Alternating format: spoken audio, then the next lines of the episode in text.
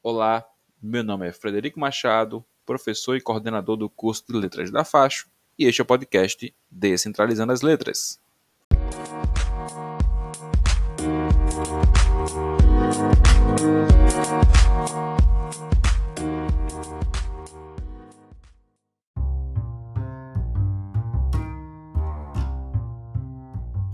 Depois de um longo tempo né, sem gravar, entre férias e também organização do semestre, estamos de volta com o nosso podcast. E hoje eu tenho a honra e o prazer de receber um grande amigo, professor doutor Heraldo Batista da Silva Filho.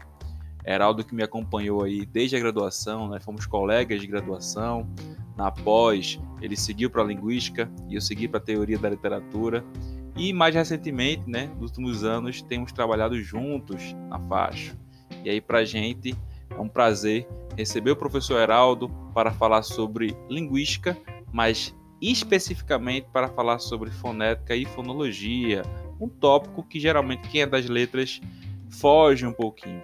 Então, o professor irá, didaticamente, como sempre, falar um pouco sobre essas duas vertentes da linguística, mais especificamente sobre os trabalhos que ele vem desenvolvendo ao longo desses anos. Seja bem-vindo, professor. E fique com a gente, pessoal, que tem muita informação hoje.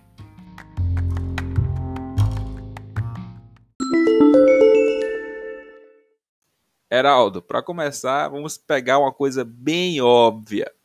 Qual a diferença entre fonética e fonologia? A fonética visa ao estudo dos sons da fala do ponto de vista articulatório. O que isso quer dizer? É que, tradicionalmente, a fonética se preocupa, podemos dizer assim, em estudar como os seres humanos produzem os sons que são utilizados na sua comunicação. Então, como seria esse estudo? Dentro do aparelho fonador, quais são os órgãos que nós utilizamos para pronunciar os sons da língua portuguesa, que nós utilizamos para pronunciar os sons da língua inglesa, e assim sucessivamente. Resumindo, a fonética se, se preocupa em estudar como os sons são articulados, são produzidos. Por sua vez, a fonologia estuda os sistemas dos sons, a sua descrição, a sua estrutura e o funcionamento. Então veja que isso vai bem mais além do que a fonética. Enquanto a fonética estuda apenas o som, como ele é produzido, como ele é articulado, do ponto de vista de uma análise estrutural, a, a fonologia parte da descrição desses sons e passa a estudar o seguinte: como esses sons são utilizados que sentidos determinados sons vão ter em determinados contextos. Essa é a diferença básica da fonética e da, fonologia. Então, nós costumamos dizer que a fonética estuda os, os sons da fala, são chamados de fones, e a fonologia estuda esses sons e como eles produzem sentido, são chamados de fonemas. Mas aí vamos tentar ser um pouco mais específicos, né? Quais seriam os pontos cruciais de contato entre a fonética e a fonologia? Para responder essa pergunta 2, eu vou fazer algumas retomadas de alguns comentários que eu fiz na, na resposta da pergunta 1. Um. Vocês devem lembrar que eu falei, eu falei alguma coisa assim como, do ponto de vista estruturalista ou tradicionalmente, por que eu fiz essas ressalvas? Porque vejam, é até o estruturalismo que havia essa diferença grande entre fonética e fonologia. Que diferenças são essas? Por exemplo, a fonética só vai estudar este campo, daqui não sai. A fonologia só vai estudar este outro campo, daqui não sai. Elas podem ter suas semelhanças, mas não se inter, interlaçam, digamos assim. Mas os estudos fonológicos pós-estruturais já chegaram à conclusão nas últimas décadas, não é uma coisa tão recente assim, tá? Que a gente não, não deve, não consegue racionalmente separar um estudo fonético de um estudo fonológico. Não dá para fazer um sem fazer outro. Por exemplo, se eu quiser descrever os sons de determinada língua, vamos pensar assim: eu vou fazer um trabalho de descrição de uma língua que é utilizada numa tribo da, da, região amazônica, uma tribo que ainda não foi estudada do ponto de vista linguístico. Então, para eu descrever esses sons, eu vou primeiro procurar saber né, como é que esses, esses, sons são articulados, como é que, se, se os dois lábios são utilizados, se existem consoantes bilabiais. se a língua bate no palato para produzir é, consoantes palatais, se a língua se, se joga, se nós jogamos a língua para trás, roçando o palato mole, para pronunciar uma consoante mais velar, digamos assim. Então, esse é do ponto de vista fonético. Mas observem, descrever a produção dessas consoantes não satisfaz um estudo linguístico. Qual é o meu objetivo em simplesmente descrever como tal consoante é pronunciada. Um objetivo maior no estudo de língua é você entender não só como determinados sons são pronunciados, são articulados, mas também como eles são utilizados na linguagem real. Então, a gente observem, a gente parte do, da fonética, que é o estudo do, da parte articulatória dos fones, e não se resume a ela. A gente quer saber como é que esses sons são utilizados na prática. Como é que esses fones podem se transformar em fonemas. Como é que esses sons produzem significado. Aí a gente já tem a ligação grande entre fonética e fonologia.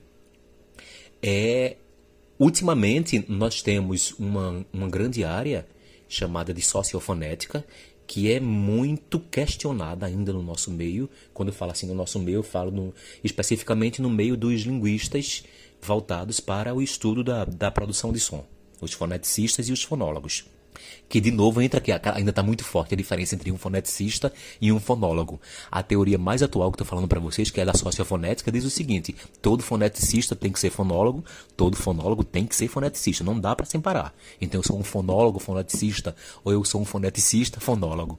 O que a gente separa é o seguinte: na, na, nas pesquisas científicas, a gente pode, por exemplo, fazer o recorte do nosso objetivo. Pode não, deve a gente pode dizer o seguinte: no estudo desta língua, o meu recorte, o meu objeto é descrever como é, é fazer um estudo fonético. Então eu posso fazer um pequeno recorte e dizer: nessa língua só me interessam as articulações que são utilizadas nesta fala. Aí eu procuro fazer um estudo o mais fonético possível. Mas ainda assim não é muito bem visto, porque como eu falei antes, é, de que adianta você saber como os sons são articulados se você não traz isso para a parte real, que é a língua em uso. O interessante é saber como essa articulação produz significado. Então vejam aí o, o entrelaçar, digamos assim, a interação indivisível, eu me atrevo a dizer, entre fonética e fonologia. Então, esses são os pontos. Como ambas estudam o som, revendo a diferença básica que a fonética tradicionalmente estudava o som sem se importar com seu significado, e a fonologia pegava este som que era descrito pela fonética e estudava os, som, o, os significados que eles traziam. Então, observem, tanto a fonética quanto a fonologia descrevem sons. Se as duas descrevem sons e uma parte da outra, elas têm que estar interligadas. Mas aí na sua resposta você trouxe um termo que é novo, pelo menos para o grande público. O que vem a ser a sociofonética, então? Trazendo mais explicações acerca da sociofonética, eu quero acrescentar o seguinte, que como o próprio nome diz, é sociofonética, nós temos aqui uma junção de a parte social mais a parte sonora. O que isso quer dizer? É que os estudos sociofonéticos procuram analisar, procuram pesquisar, procuram descobrir, procuram chegar a todas as conclusões, as conclusões possíveis acerca de como os sons que nós utilizamos para a comunicação podem variar de acordo com o contexto social. Vou dar um exemplo de, de dois detalhes fonéticos bem comuns na língua portuguesa brasileira, no PB, que é o som do DI. Na palavra dia, por exemplo, nós temos as duas pronúncias possíveis aqui em português do Brasil. Ou nós dizemos dia, dependendo da região, ou em outras regiões nós, nós dizemos dia. Então, analisando só esses dois detalhes fonéticos, um d e um j, observem que, dependendo do local em que nós estivermos, dependendo das pessoas que estejam interagindo conosco linguisticamente, nós vamos fazer essa seleção. Ora, nós dizemos dia, diabo, preciso de você. Ora, nós dizemos dia, diabo ou preciso de você. Isso é o que, é o que a, a, fonética chama de detalhe, a sociofonética chama de detalhe fonético. É como você consegue, ou como você consegue não, são as possibilidades que nós temos de dizer, de utilizarmos sons diferentes para a mesma ortografia. e são detalhes fonéticos. A sociofonética, é, voltando para a explicação dela, vem dizer o seguinte, vem, vem procurar estudar isso. Por que é que em determinados contextos sociais tal detalhe fonético é utilizado e quando a mesma pessoa que utilizou esse, esse detalhe fonético, quando está em outro ambiente social, em outro contexto linguístico, já não utiliza mais aquele detalhe fonético. Vai utilizar um detalhe fonético que é compatível para o significado, mas cuja sonoridade é diferente. Aí, para se chegar a essas conclusões, a sociofonética, por ser, como eu falei para vocês, uma área, uma área científica bem avançada, bem atualizada, ela se utiliza não mais do que a gente fazia no passado, até a década passada, em grande escala, por exemplo, que seria que seria não, que é a chamada de análise de oitiva. O que é uma análise de oitiva? É você escutar, você bem redundante agora para ficar bem claro. É você fazer uma análise da fala de alguém escutando com os seus ouvidos. Que também é, existe um termo bem mais específico que a gente chama de análise impressionística. É, são as impressões, sendo bem esclarecedor, são as impressões acústicas que você tem acerca do que você está ouvindo. É a classificada como análise de oitiva.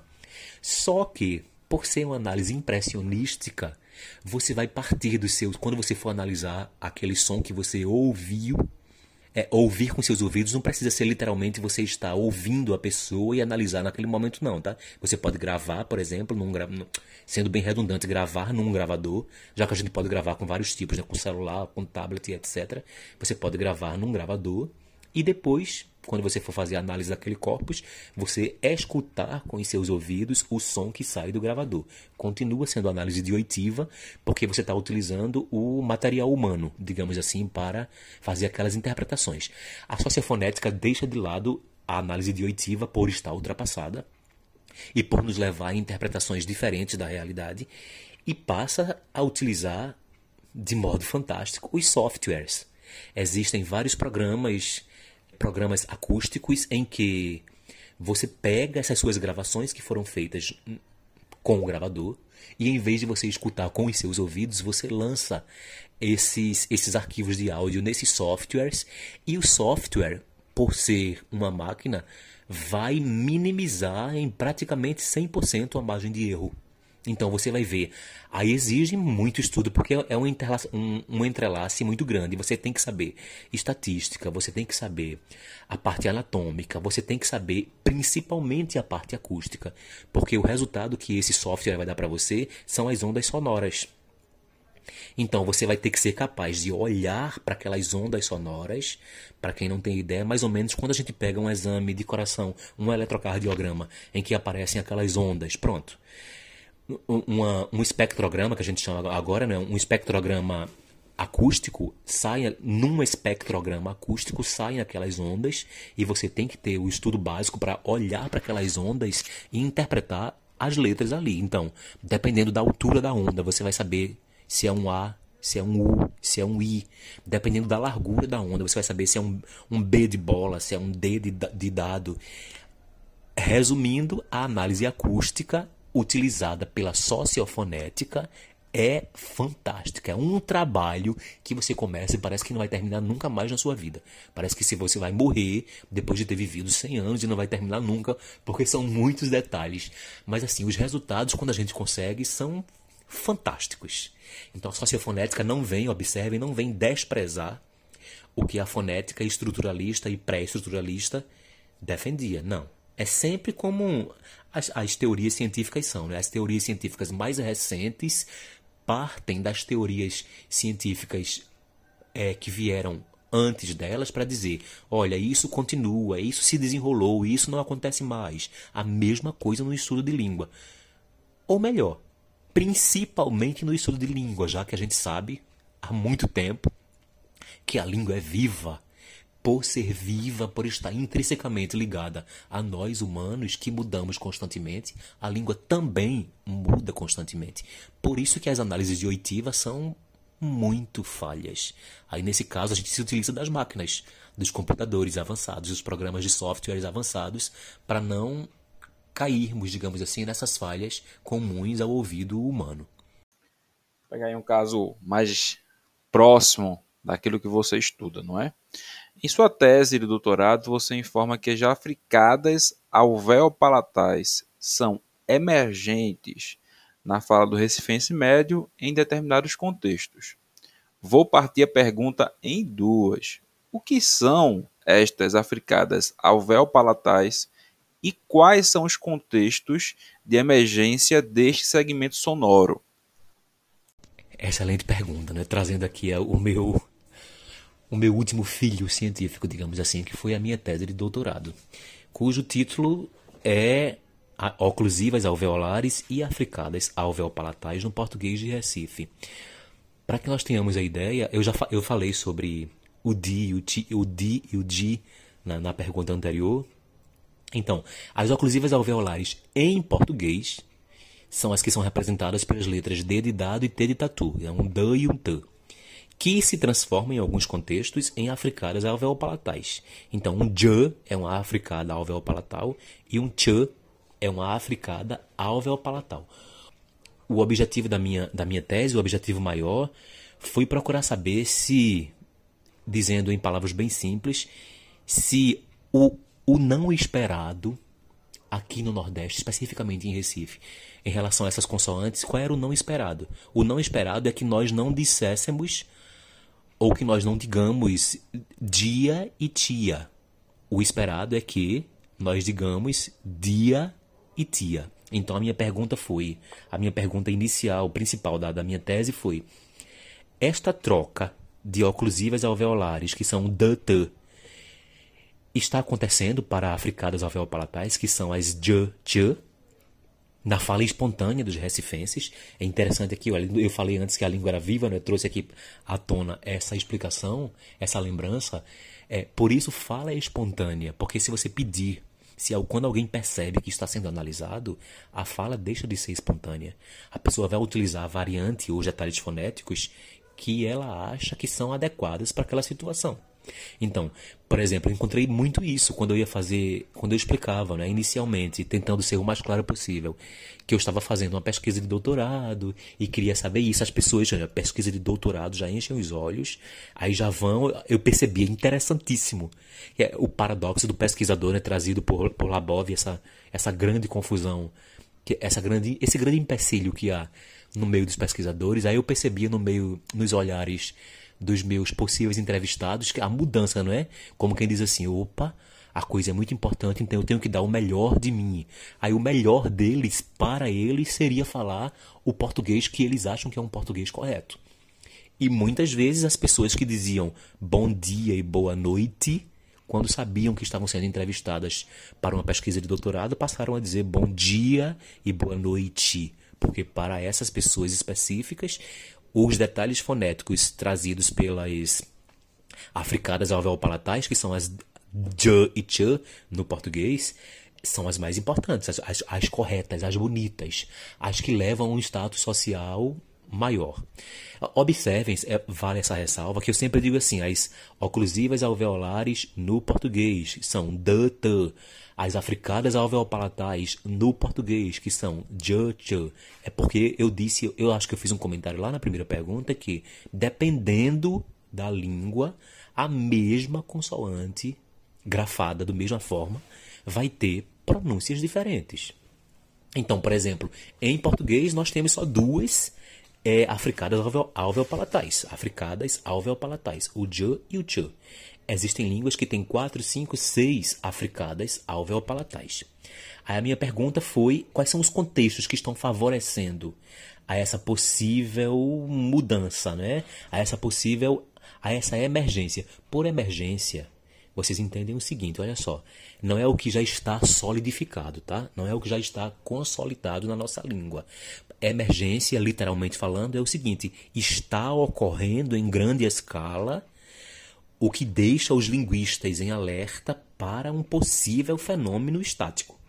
Então, por exemplo, atualmente, observem, atualmente não, há muito tempo, o J e o Ch só eram característicos das regiões ou da região sudeste em grande escala. Você tinha os cariocas que até tinha não tem os cariocas que falam o tia, boa noite. É, eu preciso de você. Eu te amo. Linguística super. Eu estou forçando aqui para que vocês entendam, escutem bem os sons, tá? Claro que isso não seria uma fala real, devido à lentidão do que eu estou apresentando. Isso então, isso era, foi feita uma grande pesquisa em 2000 e em 2004 ou foi 2008, foi feita uma grande pesquisa aqui nas maiores regiões do Brasil, Rio de Janeiro, Salvador, Recife, Porto Alegre, e eu acho que a outra foi São Paulo. Foi feita essa coleta de dados, uma grande coleta de dados, para perceber como, para tentar se perceber como estava o avanço dessas óculos dessas africanas alveopalatais. E Recife, gente, é apresentou acho que 8% só. Vejam, 8% dos entrevistados em Recife, um grande número de entrevistados, só 8% utilizava as africanas alveopalatais. Ou seja, diziam preciso de ti, em vez de o esperado que seria preciso de ti. Aí a minha pesquisa foi exatamente para isso, né? Passado tanto tempo, como será que está essa pronúncia em Recife? Aí por isso está emergente, isso está aumentando, essa pronúncia está aumentando, está estacionada, permanecem esses 8%, ou esses 8% tiveram uma queda. A minha pesquisa chegou à conclusão de que houve está havendo sim uma emergência. Eu não me lembro exatamente do percentual, mas eu acredito que foram 22%. Imaginem, de 8% para 22%, estatisticamente, é uma grande diferença.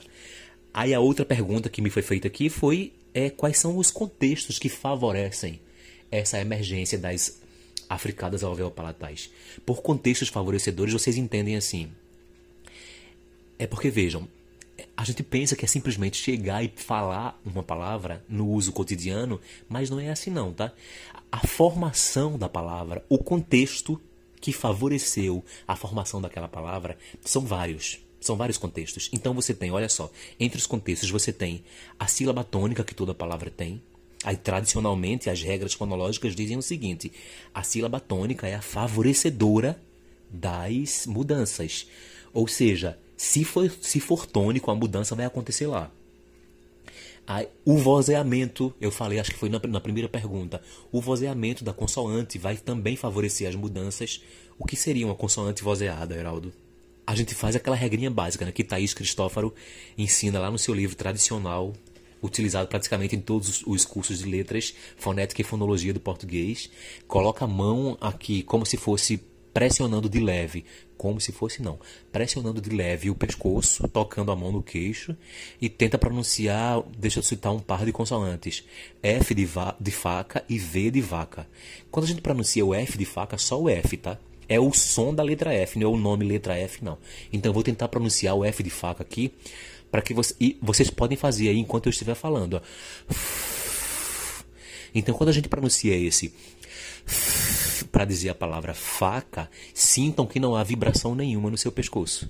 Então, se não houve vibração, a gente chama essa consoante de consoante desvozeada ou consoante surda. Isso acontece porque o ar, quando passa pela, pela glote ou pela, pelas cordas vocais, conhecidas também como, conhecida também como cordas vocais, as cordas vocais estão relaxadas, então não tem nenhuma vibração, estão abertas. O ar passa direto. Aí esse F é uma consoante surda em português. Já quando a gente vai pronunciar o V de vaca, pronuncia aí, a gente já sente a vibração. A essa vibração trazida por quê? Porque na pronúncia do v, as cordas vocais estão mais próximas, então o ar quando passa entre elas, obrigatoriamente, obrigatoriamente faz uma fricção, provocando essa essa vibração. Por isso que é, uma, é chamada de consoante vozeada ou sonora. Então, eu estou citando os contextos que podem favorecer as mudanças linguísticas. Eu já falei a sílaba tônica, nós temos o vozeamento, como eu falei agora, consoantes vozeadas ou desvozeadas. Nós temos o item lexical. Os substantivos reagem de uma forma, os verbos reagem de outra forma. Por reagir, vocês entendem, tá? Em relação às mudanças que podem acontecer dentro da de uma língua, o tamanho da palavra, que é a quantidade de sílabas, uma palavra polissílaba, uma palavra trissílaba, uma palavra de sílaba, também são favorecedores, a frequência de ocorrência, Por frequência de ocorrência, vocês entendem assim. Pensem no dia a dia de vocês. A palavra ônibus. A palavra ônibus tem uma altíssima frequência de ocorrência em seu dia, que é bem diferente, por exemplo, se você pensar na palavra magistrado. Então, eu, estou fazendo recorte aqui da situação, tá? No seu dia a dia, a não ser que você trabalhe, claro, tem as exceções, a não ser que você trabalhe na área jurídica, mas no, seu, no nosso dia a dia, a palavra ônibus tem uma frequência de ocorrência infinitamente superior à palavra magistrado, que tem uma frequência de ocorrência bem baixa. Então, o que é que as teorias fonológicas dizem?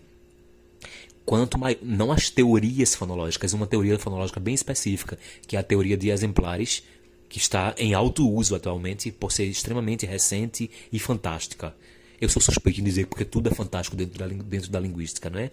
Então, a teoria de exemplares diz o seguinte, que quanto mais frequente for o uso daquela palavra, mais ela está sujeita às mudanças. E nós também temos as variáveis que são chamadas de variáveis que não são, é, não são linguísticas, são variáveis sociais, como a idade da pessoa, o sexo da pessoa, se é masculino ou feminino a origem da pessoa, se, é, se ela sempre viveu num, num bairro de classe nobre, se sempre viveu num bairro de classe considerado de classe baixa.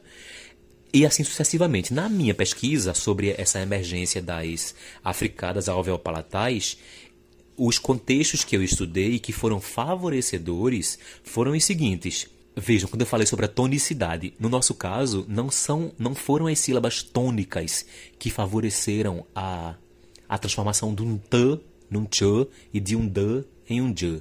Não foram em sílabas tônicas, foram em sílabas pós-tônicas que tiveram alto, um alto grau de ocorrência. Em relação ao vozeamento, as consoantes desvozeadas favorecem. Isso, claro, tudo tem uma explicação, tá? Que não cabe aqui a nós. É, as consoantes desvozeadas favoreceram a emergência né, das africadas. A frequência de ocorrência, quanto maior a frequência da palavra, mas ela era também favorável a, a essas mudanças.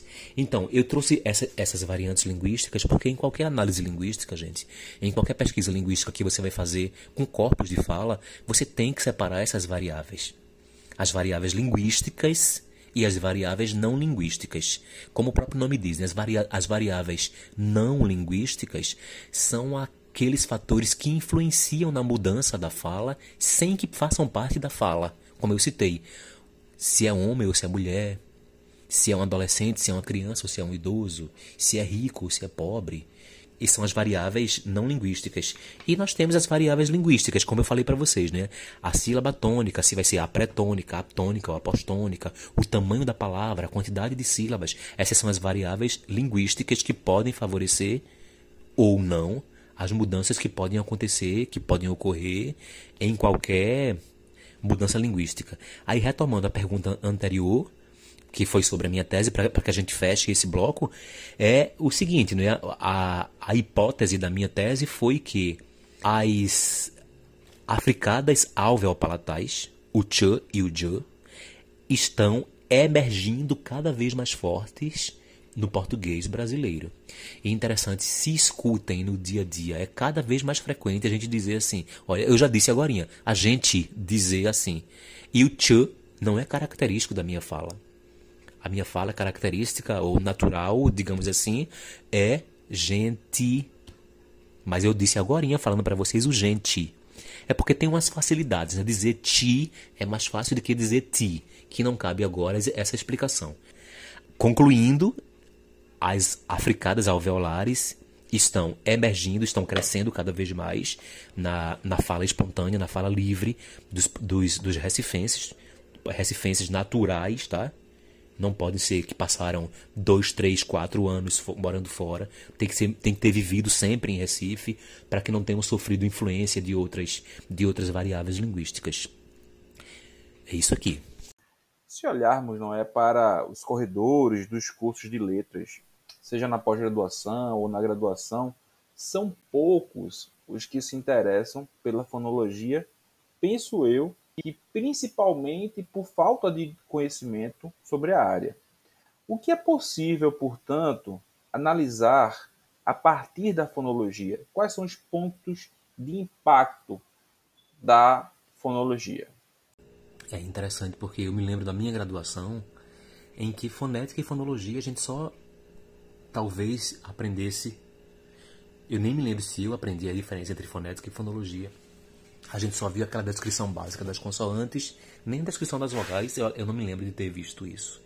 É porque, como eu falei antes, né, por ser um campo árduo, que exige muita dedicação, exige muito esforço, e nós, no nosso dia a dia, não temos tempo para isso, né, gente? Nós precisamos trabalhar em dois, três, quatro lugares para termos uma vida melhor e etc. E se dedicar a esse estudo é renúncia. É renunciar a outras coisas, é, re, é renunciar à diversão, é renunciar a saídas e etc. É, eu me lembro que no, na minha época de, de doutorado, acho que o meu sobrenome era Renúncia, porque eu vivia para estudar essas coisas. Então, entre as consequências boas, houve essas consequências boas e houve as consequências mais. Então, é por isso que há, é um dos motivos, a gente não pode saber exatamente porque não há, né, mas os motivos, os motivos possíveis que levam a essa falta de interesse pela fonologia é, como a própria pergunta disse, é principalmente por desconhecimento. Nós, professores, não sabemos muita coisa sobre fonética. Nós, professores, não sabemos muita coisa sobre fonologia. Se não sabemos, não ensinamos ao nosso aluno, por não sabermos. Se o aluno não sabe, o pouco que sabe ou é desinteressante ou se mostra muito árduo, aí isso faz com que haja um total desinteresse. E até mesmo quando a gente encontra, por exemplo, alunos que são bem interessados em fonética, adorei isso aqui, eu quero pesquisar mais. O máximo que normalmente os professores de graduação fazem é indicar algumas obras, mas como eu disse, né, como normalmente nem eles sabem, eles não podem ir mais adiante. Então, essa é a nossa realidade, que é triste, mas é real. Né? Acredito que é a realidade de todo o Brasil. Porque como é que eu, porque, como é que eu posso dizer isso e afirmar? Ah, nos congressos de linguística que nós temos aí, os nacionais e até os internacionais, nós conversamos, né, as, as salas específicas de foneticistas e fonólogos, então todos têm essa mesma, em todos os estados do Brasil, os presentes, das várias regiões, nós temos a mesma, o mesmo comentário. Até, por exemplo, o pessoal da UFMG, a Federal de Minas Gerais, lá é o foco, tanto da UFMG quanto a, a da a Unicamp, a PUC, de São Paulo, a, a de Rio Grande do Sul, FRS, que são as mais tops no estudo da, de fonética e fonologia, eles dizem, os professores, os estudiosos e estudantes dizem a mesma coisa. É difícil o quando os, professores se interessam e vão para um campo, a, a faculdade ou a universidade não oferece os laboratórios, não tem condições de continuar e atualmente, por exemplo, os cortes das bolsas trazidos pelo nosso maravilhoso governo vai, vai dificultar ainda mais isso. Então tudo isso resulta num total desinteresse, não só da parte dos alunos, como também da parte do, dos professores. É, o que é possível analisar a partir da fonologia, né, um mundo de coisas.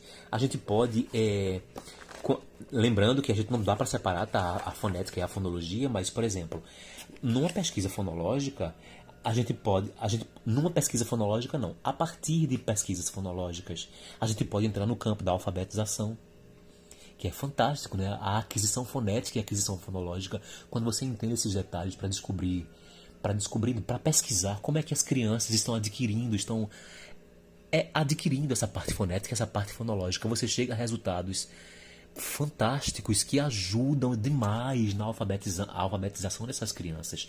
E quando você leva esses conhecimentos para os alfabetizadores, eu não sou um alfabetizador, mas eu tenho levado, na medida do possível, os meus poucos conhecimentos nessa área para os alfabetizadores explico para eles de um modo que não seja assim tão pesado para a parte teórica e que seja mais voltado, mais relevante para a parte prática. E quando eles colocam isso em voga, colocam em prática, depois eles vêm comentar comigo: era algo que coisa boa, eu não tinha percebido. Então, observem, isso é trazido, esse resultado é alcançado graças aos estudos fonológicos atuais, para a parte da alfabetização.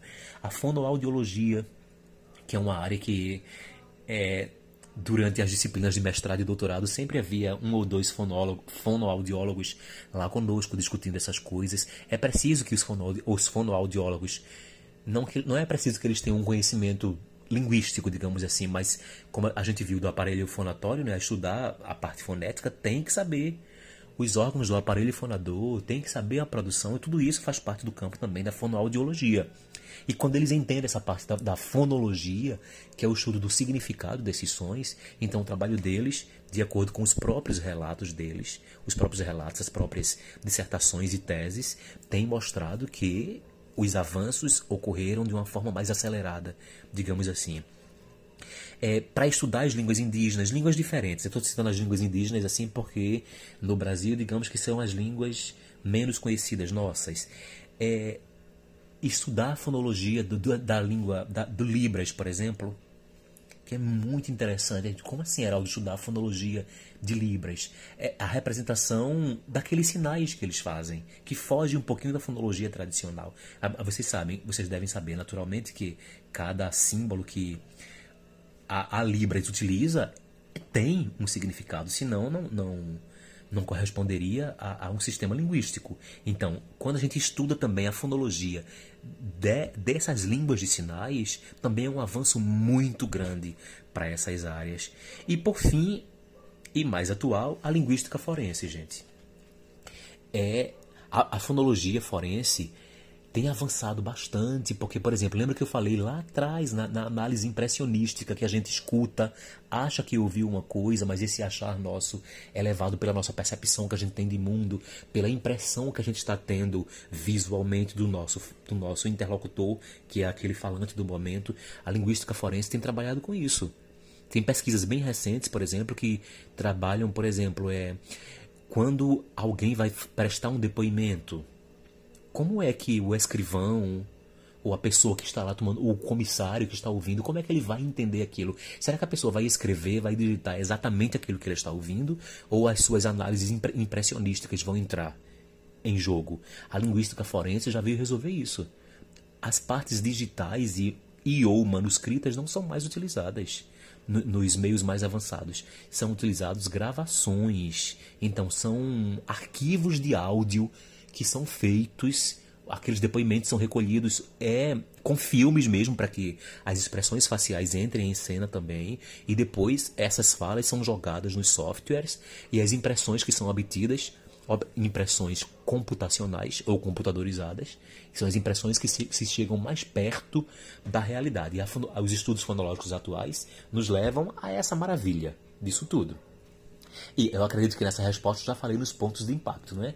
O, o principal ponto de impacto é o avanço do conhecimento linguístico que nós podemos obter através dos estudos fonológicos. Professor, a gente sempre encerra a participação né, dos convidados perguntando sobre indicações bibliográficas. Como você foi de um extremo um pouco mais básico para um extremo mais avançado, a gente poderia fazer uma mescla o que você indica, tanto para quem está iniciando os estudos na fonética e na fonologia, mas também para quem quer conhecer as novidades dessas áreas? Eu vou citar três livros, dois tradicionais e um bem mais atual, tá? Dos tradicionais nós temos o primeiro que eu considero como a Bíblia da fonética, um livro base para quem quer começar e que e acompanha você durante todos os seus estudos linguísticos voltados para a fonética e fonologia, que é o livro de Thaís Cristófaro Silva, que foi minha co-orientadora no meu doutorado. O título dele é Fonética e Fonologia do Português, Roteiro de Estudos e Guia de Exercícios. É um, um livrinho bem famoso da capa amarela, utilizado em todos os, os cursos de letras Brasil afora. Então, esse é o livro base. Depois que você se apropria dos conhecimentos básicos trazidos por esse livro de, de Thaís e você quer aprofundar mais, você pode ir para Leda Bisol, um, um, livro cujo título é Introdução a Estudos de Fonologia do Português Brasileiro. Aí ela já não parte da parte. Ela já não parte para falar as partes mais básicas trazidas por, por Thaís Cristófaro. Ela já traz a parte bem mais teórica, bem mais pesada, como por exemplo em relação à fonologia, os modelos teóricos da fonologia, os modelos lineares, os modelos não lineares, traz os tipos de fonologia, fonologia autossegmental, fonologia métrica, fonologia lexical. Traz, e por fim, traz a teoria da otimalidade, que foi uma teoria fonológica que não durou muito, mas ainda é bastante utilizada nos, nas pesquisas fonológicas. Em outro momento desta dessa entrevista, eu falei sobre a teoria de exemplares, quando eu falei sobre a, a frequência de ocorrência das palavras. A teoria de exemplares, gente, é uma teoria recente se for comparada com outros tipos de fonologia. Tá? Ela é da década de, de 90 para o, para o ano 2000. É desenvolvida por Joan Bybee. Bybee é B-Y-B-E-E. O título é Phonology and Language Use. É a fonologia de, de uso. São, as últimas pesquisas em fonologia estão sendo todas desenvolvidas com base nessa fonologia de uso que não despreza as, as, as teorias fonológicas passadas, mas pelo contrário, ela incorpora as teorias fonológicas passadas, digamos assim, e a partir delas traz uma nova visão para os fenômenos linguísticos que acontecem no âmbito da fonologia e da fonética. Então são esses três livros que eu recomendo para vocês. Dizendo outra vez, Fonética e Fonologia do Português, de Thaís Cristófaro. Em segundo lugar, Introdução a Estudos de Fonologia do Português Brasileiro, que é de Leda Bisol. E um livro que em inglês, que, se eu não me engano, a gente já tem uma tradução dele, feita por Marcos Banho. Mas é, o livro é de Joan Bybee, B-Y-B-E-E, e o título é Phonology and Language Use, que é fonologia de uso. Boa sorte para vocês e o convite: venham fazer parte dos estudos linguísticos voltados para fonética e fonologia. Nós estamos precisando de muitas pessoas, de muitos estudiosos que tenham essa gama, essa garra, assim, essa grande vontade. Venham. Com essas indicações, encerramos o programa da semana. Até a próxima. Um abraço.